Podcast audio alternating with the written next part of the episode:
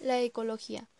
La ecología estudia las relaciones de los diferentes seres vivos entre sí y su entorno como las interacciones entre los organismos y su ambiente a propiedades de distribución.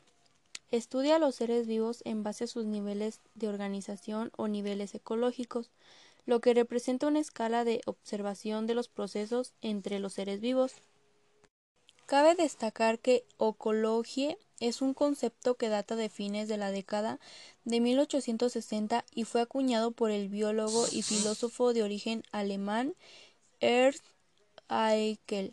Esta palabra está compuesta por dos vocablos griegos, oikos, que significa casa, residencia o hogar, y logos, término que traducido al español se entiende como estudio. Por eso la ecología se define con precisión como el estudio de los hogares.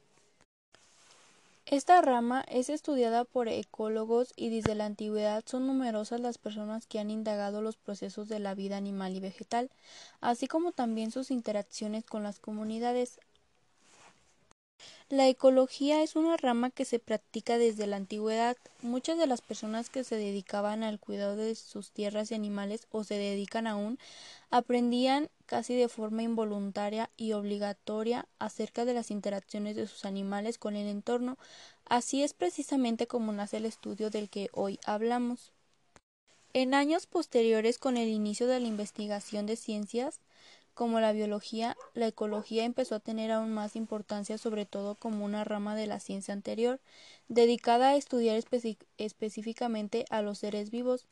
Sin embargo, con el paso del tiempo surge la necesidad de estudiar además el comportamiento de dichos seres en su entorno, motivo por el que la ecología toma mucho mayor su importancia. En el año 1869, Ernst Haeckel, naturalista de origen alemán, acuñó el término ecología para explicar esta rama, la cual, de acuerdo a sus palabras, estudia las relaciones de los seres vivos y su ambiente. A pesar de ello, originalmente Haeckel acuñó el término ecologie, una palabra creada a partir de la combinación de, otros, de otras dos de origen griego. El sistema solar. El sistema solar tiene ocho planetas y cada uno es reconocido por sus características que son únicas y se divide en dos tipos de planetas que son los gigantes terrestres y gaseosos. Y se dice que los cuatro planetas más cercanos al Sol son los planetas terrestres y los gigantes gaseosos es Júpiter, Saturno, Urano y Neptuno. El Sol es muy importante ya que se dice que es la estrella que da origen a todos los integrantes y relaciona todo el sistema solar, que está constituido por planetas, satélites, asteroides, cometas y gas cómico.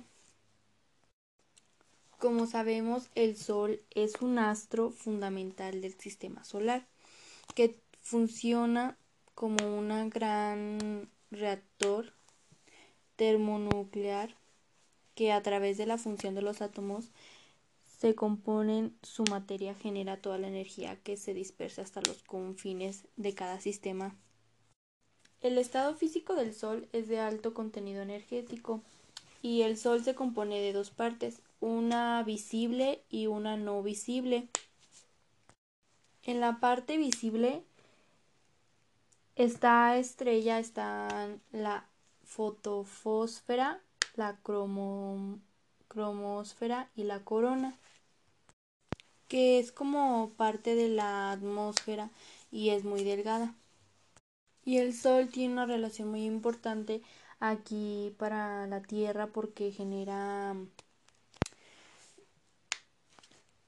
porque genera vida y su, su influencia también mucho en la fotosíntesis o en el cambio de temperatura de aquí de la Tierra o en cosas así.